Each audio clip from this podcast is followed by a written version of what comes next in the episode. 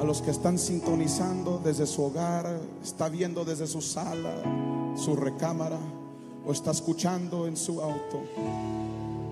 Deje que la gloria de Dios le hable en este día. Hechos capítulo 2, versículo 42. Fluye Espíritu Santo.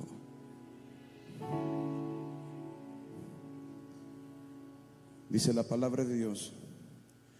Y perseveraban.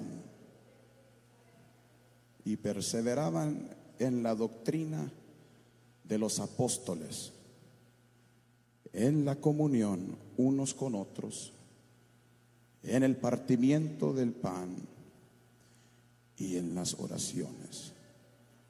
Una vez más, y perseveraban en la doctrina de los apóstoles, en la comunión unos con otros, en el partimiento del pan y en las oraciones. Vamos a orar. Padre Santo, bendecimos tu nombre, Señor. Estamos aquí dándote toda la honra y toda la gloria. Declaramos, Señor, tu palabra, la semilla de tu palabra, sembrada en la tierra fértil de nuestros corazones y nuestras almas, y que dé el fruto de tu Espíritu Santo. Declaramos paz, convicción y votos renovados. En el nombre del Señor Jesucristo, la iglesia dice, amén. Puede tomar su lugar diciendo gloria a Dios. Quisiera hablarles sobre el tema llamados a perseverar.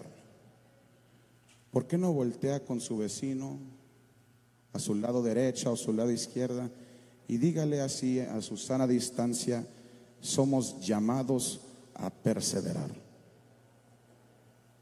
Amén.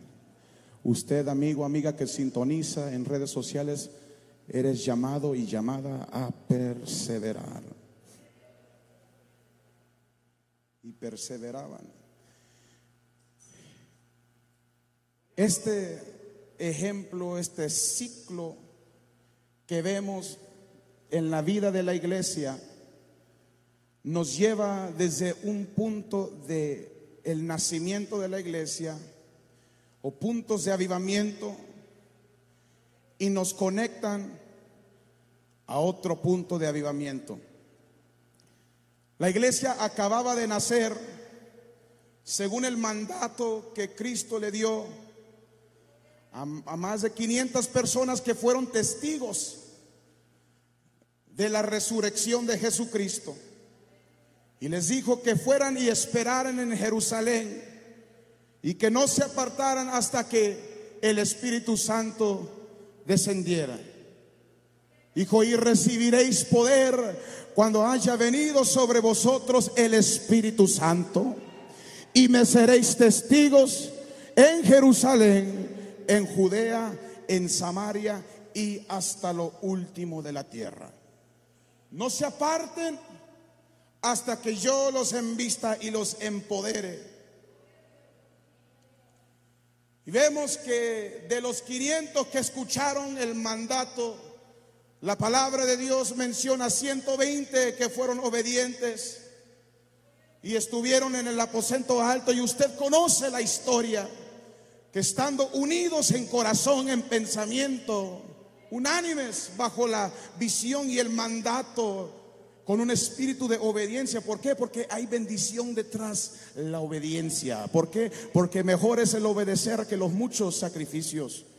Por eso es importante que nosotros seamos obedientes a la palabra de Dios, que nos sujetemos a nuestros pastores, a la visión que Dios tiene designada. ¿Por qué? Porque hay bendición a pesar de cualquier dificultad que usted observe, a pesar de cualquier dolor que esté enfrentando, la bendición de Dios y la cobertura se hace presente en la obediencia. Estaban ahí los 120 y fueron llenos del Espíritu Santo. De tal manera que comenzaron a hablar en otras lenguas, lenguas angelicales y lenguas terrenales, que habían personas de diferentes culturas en esa ciudad que era bien diversa culturalmente. árabes, arameos, griegos, asiáticos, romanos, griegos, todos escuchando la misma cosa en su idioma, todos escuchando las grandezas y maravillas de Dios. Porque eso es lo que Dios le interesa. Aparte de ir a toda cultura, a toda raza, a, todo, a toda persona, Dios te habla conforme a tu, idioma conforme a lo que conoces, conforme a, lo que ya está establecido en tu vida, Dios te alcanza y se contextualiza a ti. No solamente al español te habla el Señor y me habla a mí, sino en el contexto de nuestra inteligencia emocional. Según nuestro carácter, Dios sabe las formas como llegar a nuestra vida fueron llenos del Espíritu Santo. Pensaron que estaban ebrios, pero luego conocemos la historia que se levanta Pedro y predica el mensaje, el primer sermón de la iglesia apostólica de la fe en Cristo Jesús. Alabado sea el nombre del Señor. Predica el primer sermón de tal manera que fueron compungidos en su corazón los que escuchaban e hicieron una pregunta que todos hemos hecho y todos debemos de hacerlo si no lo hemos hecho. Y la pregunta después de haber escuchado la palabra de Dios y haber recibido lo que ha dicho el Señor por medio de sus siervos, por medio de la Biblia, la pregunta es, ¿y qué pues haremos, hermanos? Y Pedro les dijo, arrepentidos y bautícese cada uno de vosotros en el nombre de Jesucristo para el perdón de sus pecados y recibiréis también el don del Espíritu Santo. Y en ese día tres mil personas fueron sellados con el Espíritu Santo y bautizados en el único nombre que sana, en el único nombre que salva, en el único nombre que libera. ¿Por qué? Porque no hay otro nombre bajo el cielo cielo dado a los hombres en el cual podemos ser salvos. Así que si hay alguien escuchando en las redes sociales, si tenemos un amigo, una amiga que nos visita en este día y estás buscando una respuesta a tu vida, acércate a Cristo, acércate a su presencia, deja que te hable y pregúntate qué pues haremos. Te doy la respuesta en este momento. Arrepentíos y bautícese cada uno de vosotros en el nombre de Jesucristo. No hay nada mejor que vivir una vida cristiana. No hay nada mejor que vivir una vida siguiendo el ejemplo que encontramos en Cristo. Dijo el Señor, ejemplo os he dado, para así como yo os he hecho, vosotros también hagáis. Es hermoso, pero no es fácil. Y la vida del cristiano, la vida de la iglesia tiene un ciclo. Nosotros tenemos nuestros ciclos evangelísticos, trabajamos en, en, las redes de células y Dios está obrando, pero en sí el reino de Dios tiene un ciclo que te lleva de crecimiento a crecimiento, que te lleva de adición a adición, de multiplicación a multiplicación. Porque muchas veces cuando nosotros presenciamos el poder de Dios y llegamos a un congreso, llegamos a un culto especial, que Dios nos toca en el culto de Adami, Dios nos toca en un congreso de damas, de varones, ah, o en un campamento, o escuchamos un mensaje, Dios nos habla y sentimos la gloria de Dios, sentimos el calor de su presencia, sentimos el fluir de su gloria, y oh, qué hermoso se siente las caricias de mi rey, qué hermoso se siente cuando brotan las lágrimas eh, de, mis ojos eh, y no por tristeza ni por necesidad, simplemente por la alegría que hay en mi corazón, simplemente porque hay un gozo que no puede parar, aleluya, porque el gozo que siento yo, el mundo no me lo dio y como no me lo dio, tampoco me lo podrá quitar. Es un gozo inexplicable. ¿O oh, cuántos han sentido ese calor del Espíritu Santo? ¿Cuántos han sentido ese mover? ¿Cuántos han visto la gloria de Dios en sanidad, en palabra profética, en conversiones, en poderosos movimientos del Espíritu Santo que hemos visto en la iglesia apostólica tiempo tras tiempo, año tras año? Hemos escuchado testimonios, hemos escuchado y presenciado momentos que solamente la única explicación es Dios es bueno. Pero cuando suceden esas cosas, llegamos a otros momentos post avivamiento, post culto. Y la pregunta que muchos de nosotros nos hemos hecho es, ¿y ahora qué? ¿Y cuándo es el próximo culto? ¿Y cuándo es el próximo avivamiento? ¿Y cuándo van a traer el próximo evangelista? ¿Y cuándo vamos a tener el próximo EVAM? ¿Y cuándo vamos a tener el, eh, el próximo congreso? ¿Cuándo, cuándo, cuándo? Y caemos en una trampa del enemigo donde nos, nos, hacemos dependientes de eventos, dependientes de congresos, dependientes de encuentros, dependientes de, eventos eh, designados, pero y, perdemos la responsabilidad, el enfoque de la responsabilidad de la vida cotidiana como cristiano.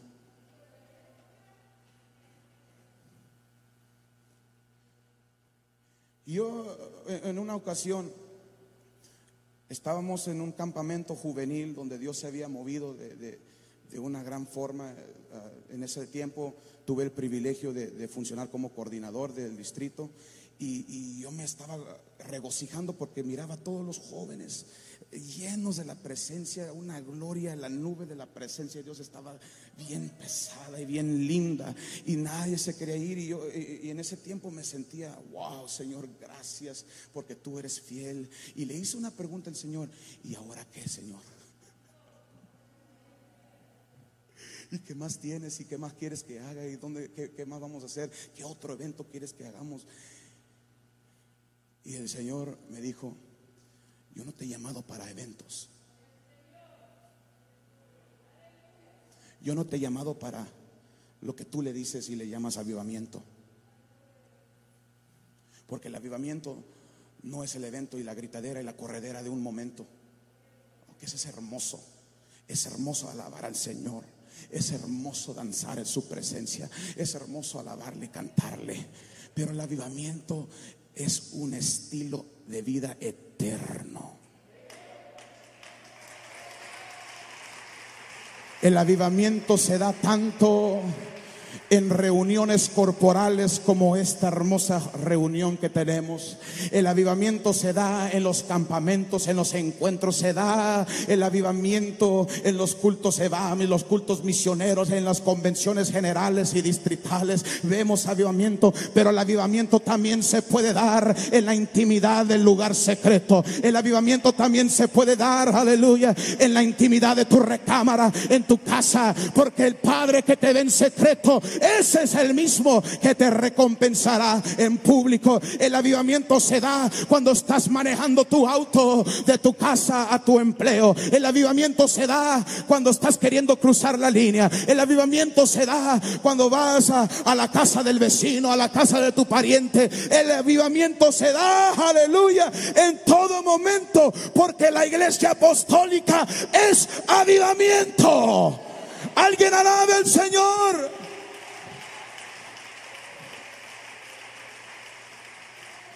El Señor me dijo, yo te he llamado para una cosa, para perseverar en lo que ya te di. Para perseverar en lo que ya te di. ¿Quieres ver crecimiento, Mario? ¿Quieres ver crecimiento? ¿Quieres ver más sanidades? ¿Quieres ver más derramamiento? ¿Quieres ver más conversiones, más bautismos? Y el Señor me llevó al versículo que leímos. El ciclo de la iglesia. Llamados para perseverar. Dijo el Señor, hay cuatro cosas que necesito decirte a ti, Mario, y necesito recordarle a mi iglesia. Cuatro cosas que son esenciales para un estilo de vida dunamis, explosivo en el crecimiento crecimiento espiritual, crecimiento numérico. una explosión del avivamiento en el reino de Dios. Y dijo el Señor, Mario, yo necesito que tú perseveres. ¿Perseverar en qué? Y dijo el Señor, gracias por preguntarme. Me dijo, necesito que perseveres primero en la doctrina de los apóstoles. Necesito que perseveres en la doctrina de los apóstoles.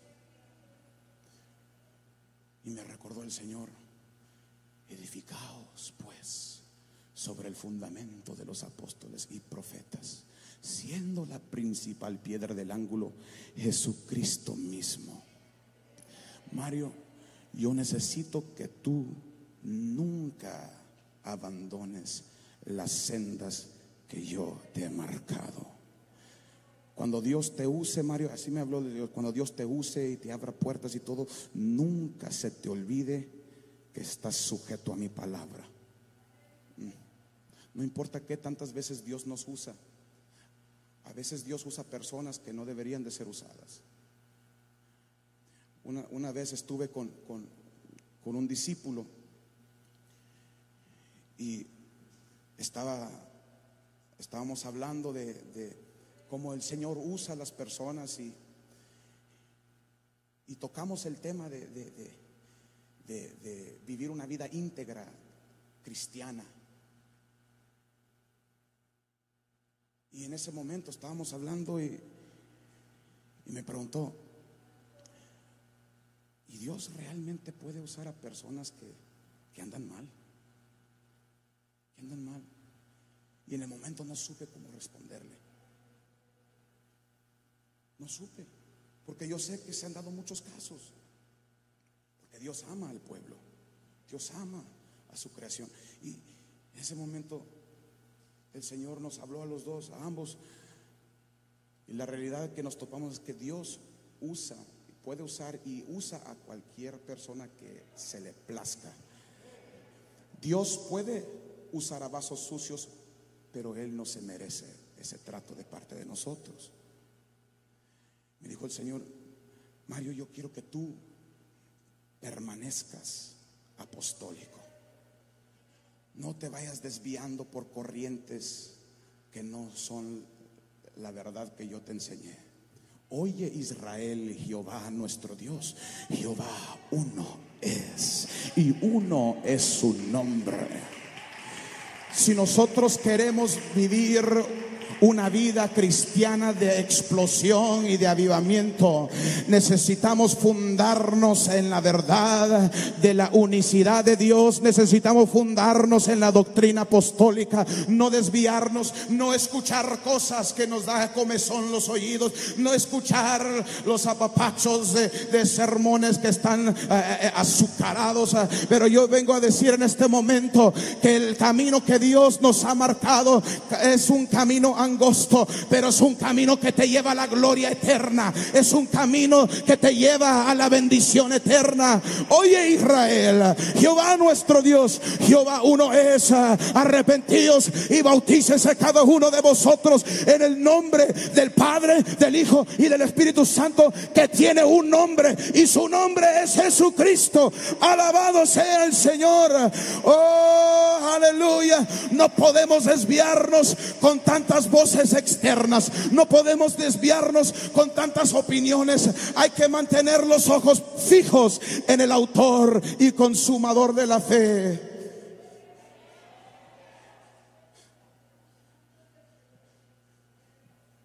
Tantas opciones que hay. Tantas cosas que hay que, ay, que puedo ir con esto porque tienen un programa de niños que me favorece. Ah, que aquí me hacen más caso. Ah, que aquí eh, eh, me, me valoran en mi ministerio. Ah, que aquí el, pastor así sí me saludó. Y, ah, que aquí esto y que aquí lo otro. Ah, pero no te desvíes de donde Dios te ha puesto. No te desvíes, aleluya. Capaz ah, que, hay, momentos donde te sientes que, que, Dios dice que te está llamando a otro lugar. Pero no, el Señor te ha plantado. El Señor te ha edificado para sobre edificar de lo que Él ya ha hecho. Aleluya. Dios nos está llamando a perseverar. La perseverancia no es fácil. La perseverancia no es fácil, aleluya. Duele. La perseverancia es una disciplina de mantenernos fijos ah, sin que eh, los vientos nos estén moviendo y nos estén queriendo tumbar. Estamos fijos, aunque nos ofrezcan más dinero allá, aunque nos ofrezcan posición allá, aunque parezca que allá tienen mejores programas, pero Dios está estableciendo un orden del Espíritu Santo en este lugar, en tu vida, aleluya. Dios está estableciendo una, una, una consistencia, una constancia que solamente Él la puede hacer. Oh, no hay que perseguir las vanidades del mundo, hay que permanecer y perseverar en la doctrina de los apóstoles. Y le dije al Señor, ok, está bien, tú sabes por qué me lo dices, tú conoces mi corazón. Me dijo el Señor, pero aún no he terminado. Aparte de que tienes que permanecer fiel a mi palabra, porque mi palabra es una lámpara ante tus pies, una luz ante tu caminar. Me dijo el Señor, necesitas perseverar. Yo le pregunté al Señor, ¿en qué más? Y Él me dijo, necesito que perseveres en la comunión unos con nosotros. dije, ok, comunión unos con nosotros, pues tu palabra dice, amarás a Dios con todo tu corazón, con toda tu mente, con todas tus fuerzas y a tu prójimo como a ti mismo.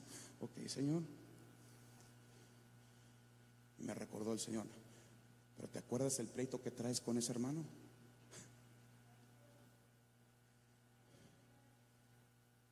¿Te acuerdas ese chisme que entreteniste la semana pasada? Dije, oh Señor. ¿Te recuerdas que no le llamaste a fulano de tal para saludarlo, para felicitarlo? dice el Señor, acuérdate cuán bello y cuán delicioso es. Cuán bello y cuán delicioso es habitar juntos los hermanos en armonía. Me dijo el Señor que no se te olvide que para ver avivamiento y ver conversiones necesitas obediencia y unidad. Unidad. No podemos traer nuestras propias visiones como prioridad sobre la visión y la misión de Cristo. La visión que está marcada por el ángel de esta iglesia. No podemos nosotros, no podemos nosotros desechar la dirección que Dios nos da a todos. Dios ha puesto un pastor y un siervo en esta congregación, en, esta, en este ejido, en esta ciudad, con una visión para alcanzar a todo aquel que decida creer en el Señor. Por lo tanto, todos nosotros como individuos, con nuestro propio carácter, con nuestra propia forma de ser, entendemos que van a haber momentos donde la fricción es inevitable, donde, donde ciertas reacciones son inevitables. ¿Por qué? Porque somos seres humanos. Eso se entiende. Pero que no te robe la bendición de la unidad, que no te robe la bendición del amor, aleluya, que no te robe la paz que sientas con tu hermano y con tu hermana. Eh, me encantó lo, que el obispo dijo hace, ayer en el Congreso de Varones, eh, hablando de hablando a los varones que los que deben dinero deben de ponerse a cuentas. Y si usted va a prestar, entonces mejor regale. Hay que mantener la paz por todos los medios. Yo sé que van a haber diferencias. Yo sé que van a haber cosas que se dicen y se malinterpretan. Pero no dejes que el enemigo siembre cizaña en tu mente, en tu corazón. Porque si llega, el enemigo quiere atacar tu mente. Porque si él llega a tu mente, entonces de tu mente va a llegar a tu corazón. Y de tu corazón, de la abundancia de tu corazón va a hablar tu boca y tu boca va a manifestar manifestarse lo que dice en todo tu cuerpo, en tus acciones, en tu moral. Hay que arreglar el asunto desde la raíz y eh, hay que hay que meter a Cristo en nuestra mente, en nuestro corazón. Mas el fruto del espíritu es amor, gozo, paz, paciencia, benignidad, bondad, fe, mansedumbre y templanza. Es importante mantener la paz. Bienaventurados son los pacificadores. Es importante que nosotros miremos la dirección la cual estamos yendo, el rumbo que tenemos. Es importante seguir la voz que nos está hablando que es de Dios a través de su siervo. Y lo que vamos a hacer y como vayamos a aportar, hay que hacerlo felices, no con tristeza ni por necesidad, sino porque Dios ama al dador alegre. Alguien que está alegre en esta iglesia, habrá alguien que sienta la paz del Espíritu Santo, habrá alguien que ama a su hermano como a sí mismo. Si ese eres tú, levanta tu mano y da un fuerte gloria a Dios.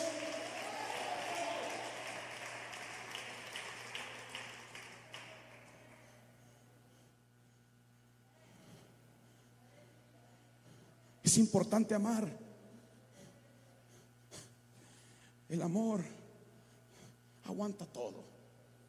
Aguanta todo malentendido. Toda palabra maldicha, todo, toda mirada, ojos enchilados, caras de limón. El amor aguanta con todo. Y es el antídoto perfecto. ¿Por qué? Porque amor es Dios.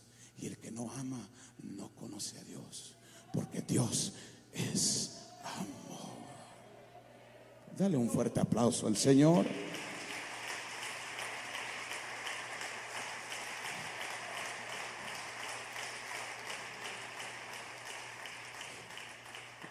Y le dije al Señor, ouch, pero gracias, gracias por, por mantenerme en tu orden divino.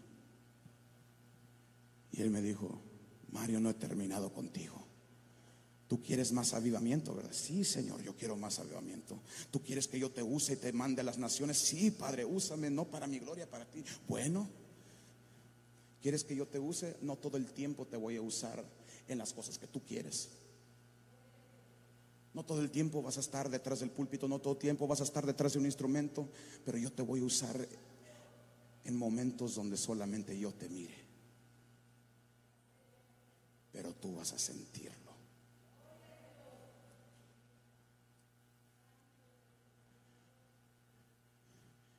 Y el Señor tuvo que arreglar muchas cosas en mi corazón.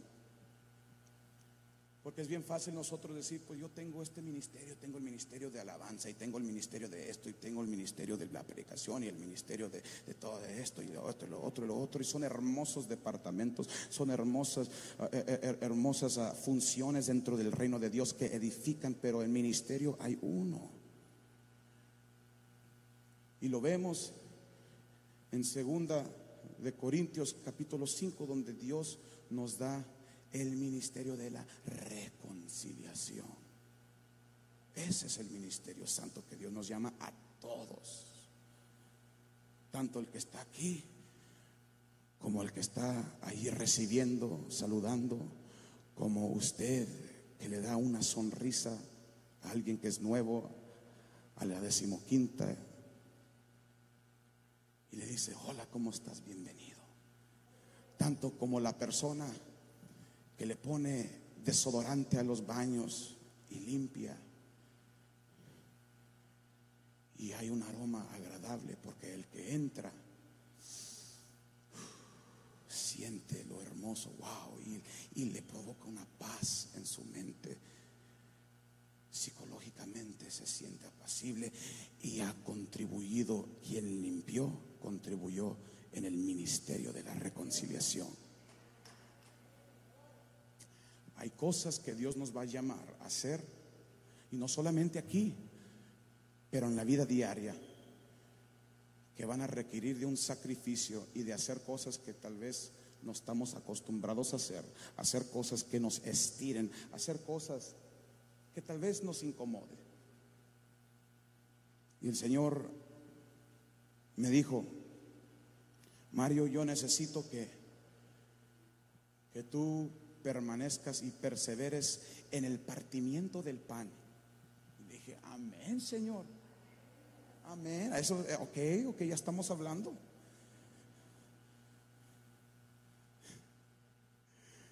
Pero no, no solamente pan, ¿verdad? También un cafecito, un chocolate, unos frijolitos, unos chilaquiles, ¿verdad que sí, Señor? Y el Señor me mira y me dice, mi hijo, vas a aprender. Dice, necesito que haya, que haya partimiento de pan en mi cuerpo. Y me dijo, y yo eh, escuché, dijiste cuerpo, Señor, y el Señor dijo, sí.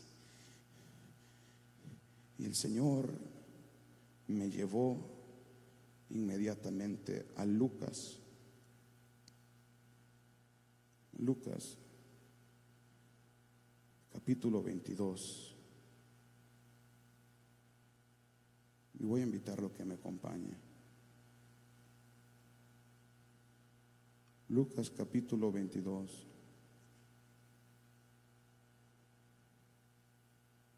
Versículo 19. Y qué extraño sentí cuando Dios me estaba dirigiendo esto y leí y dice, y tomó el pan y dio gracias y lo partió y les dio, diciendo, esto es mi cuerpo que por vosotros es dado. Y dijo el Señor, haced esto, haced esto en memoria de mí. Le dije, ok, Señor, nosotros practicamos el sacramento de la Santa Cena, ok. Y me dijo el Señor, qué bien, pero no me refiero a eso. Es bonito estar cómodo, calentando bancas y recordando buenos momentos, pero yo te estoy llamando para algo más, Mario. Tú quieres avivamiento, ¿verdad? ¿Quieres, que Dios se, derrame igual como lo hizo en el campamento, igual como lo ha hecho en otras partes, en otros tiempos? ¿Quieres que Dios, que yo siga haciendo eso, verdad? Y yo dije, sí, Señor. Este es mi cuerpo que por vosotros es dado. Haced esto en memoria de mí. Y me dijo el Señor, yo estoy llamando a mi cuerpo que sea quebrado y roto todos los días para el beneficio de las comunidades, para el beneficio del mundo entero. ¿Por qué? Porque de tal manera amó Dios al mundo que dio su Hijo unigénito. Para todo aquel que en él crea no se pierda, mas tenga vida eterna. Me dijo, Mario, yo necesito que tú como parte de mi cuerpo seas roto, seas quebrado. No te va a gustar. Va a requerir sacrificio. Va a requerir un proceso de quebrantamiento y dolor. Oh, pero te vas a regocijar cuando veas a otros que no me conocen, que me prueben y sepan que yo soy bueno.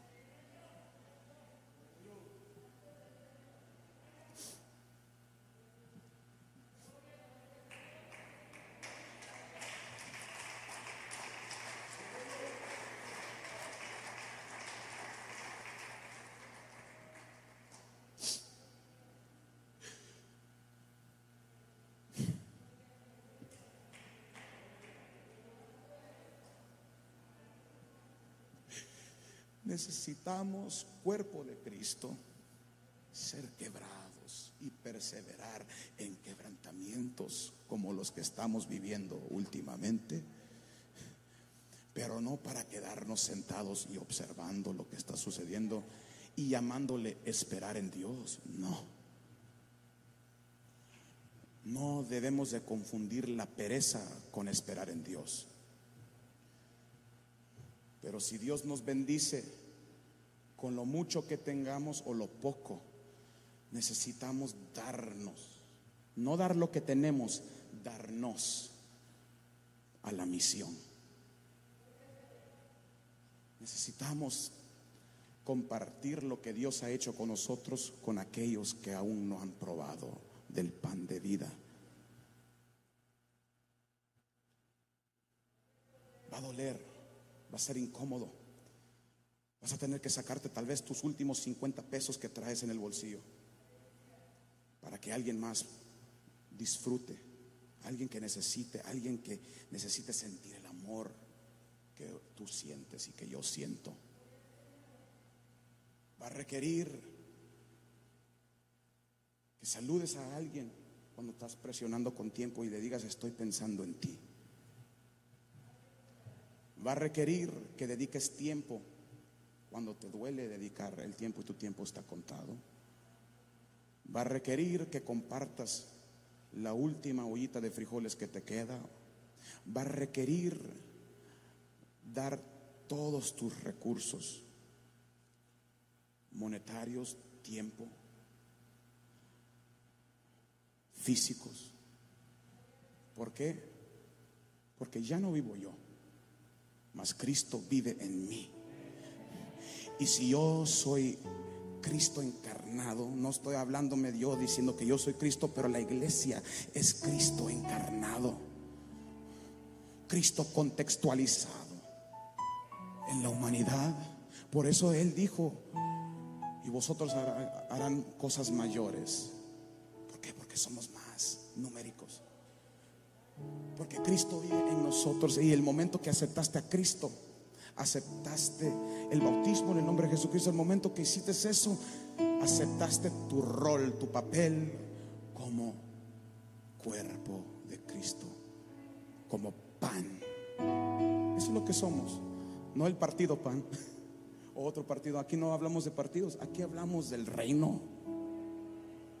Somos el pan de vida que Dios reparte a la humanidad.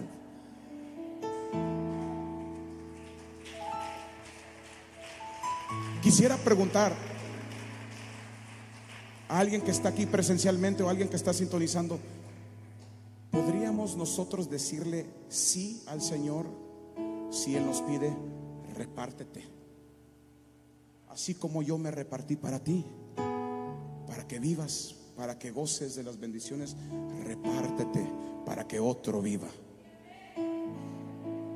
No dejes que tu boca se calle y que no más hable las maravillas de Dios. Habla lo que Cristo está haciendo.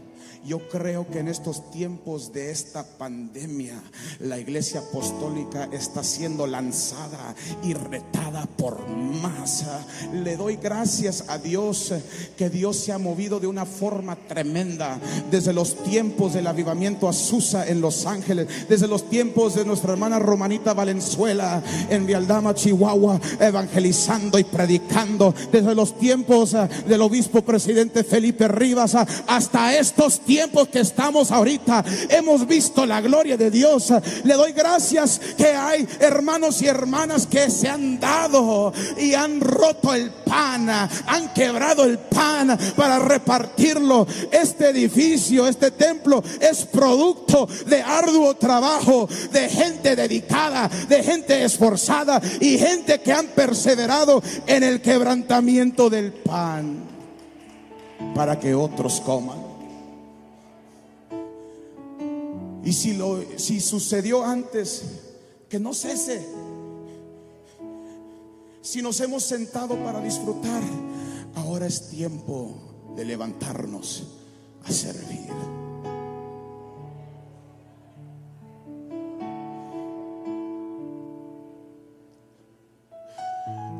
Porque hay madres solteras que tienen muchas responsabilidades y se sienten frustradas por los azotes de la vida. Hay, jóvenes porque no encuentran otra solución. Hay matrimonios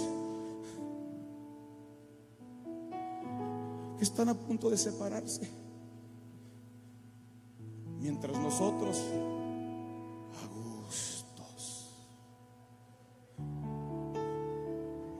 quebrando el pan equivocado.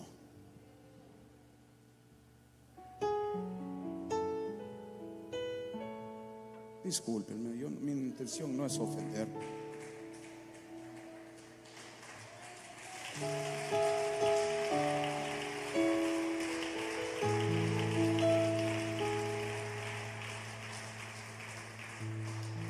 ¿Habrá alguien aquí que quiere ser usado por Dios?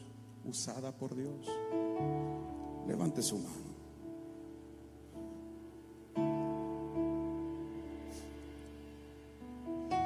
Dice el Señor, he aquí, yo vengo pronto.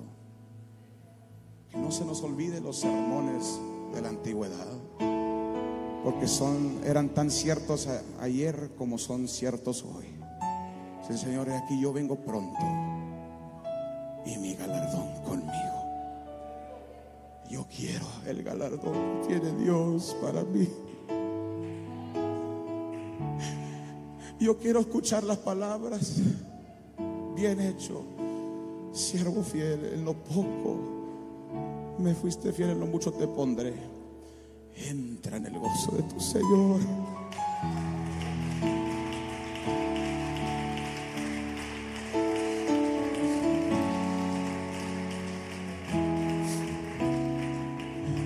Nos llamamos apostólicos.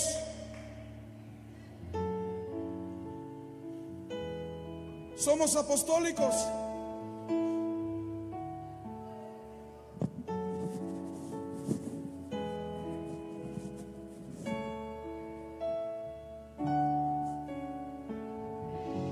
Esto no me hace más ni menos apostólico.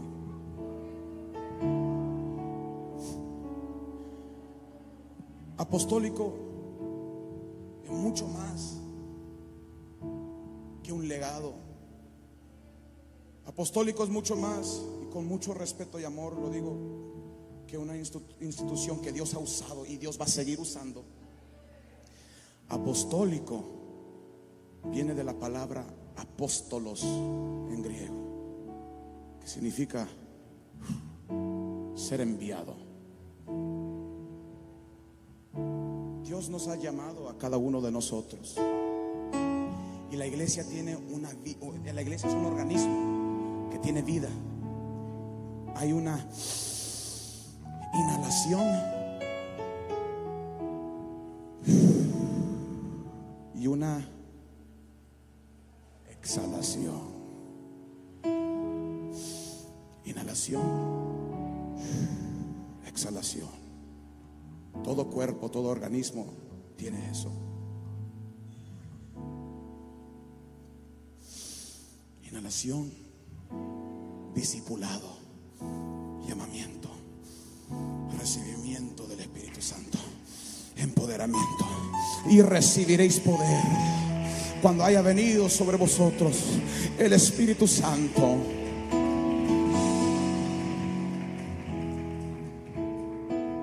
Parece como que hemos estado inhalando por mucho tiempo.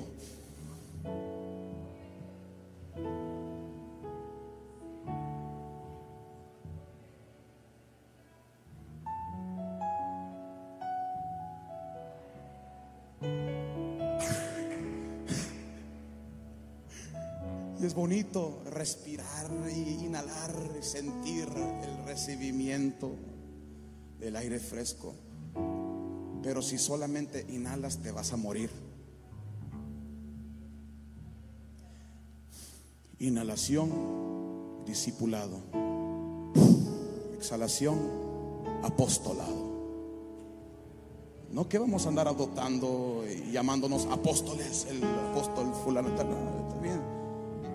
Yo creo en el ministerio quíntuple, pero no necesitamos títulos, necesitamos acción. Somos apostólicos. Hay que ser enviados, enviados por el Espíritu Santo, enviados por nuestro pastor y accionar y quebrar el pan. Incomodarnos para que otros sean cómodos, para que otros coman lo que nosotros hemos saboreado. Último me dijo el Señor Mario, y cuando hagas todo eso, cuando te acuerdes que eres apostólico, Cuando te acuerdes de mi doctrina que yo te he enseñado. Cuando te acuerdes a estar en paz con tu hermano y tu hermana y tu prójimo. Cuando te acuerdes en incomodarte para servir a los demás, Mario. Yo dije, sí, Señor. Yo dije, ¿qué pasó? Que no se te olvide tener intimidad conmigo. Persevera en la oración. Persevera en el lugar secreto.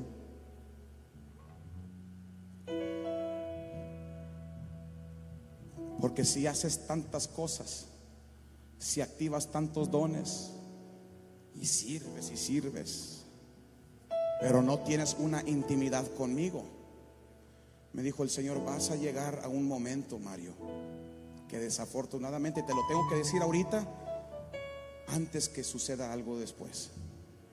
Si no tienes tiempo para mí, vas a llegarme tú que activaste el don, tú que te sacrificaste por medio mundo, pero no por mí.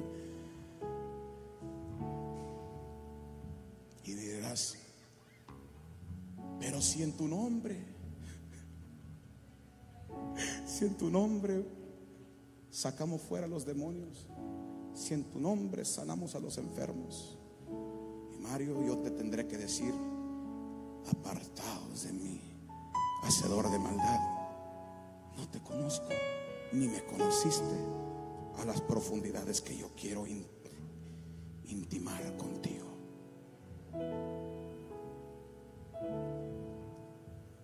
Cuatro cosas,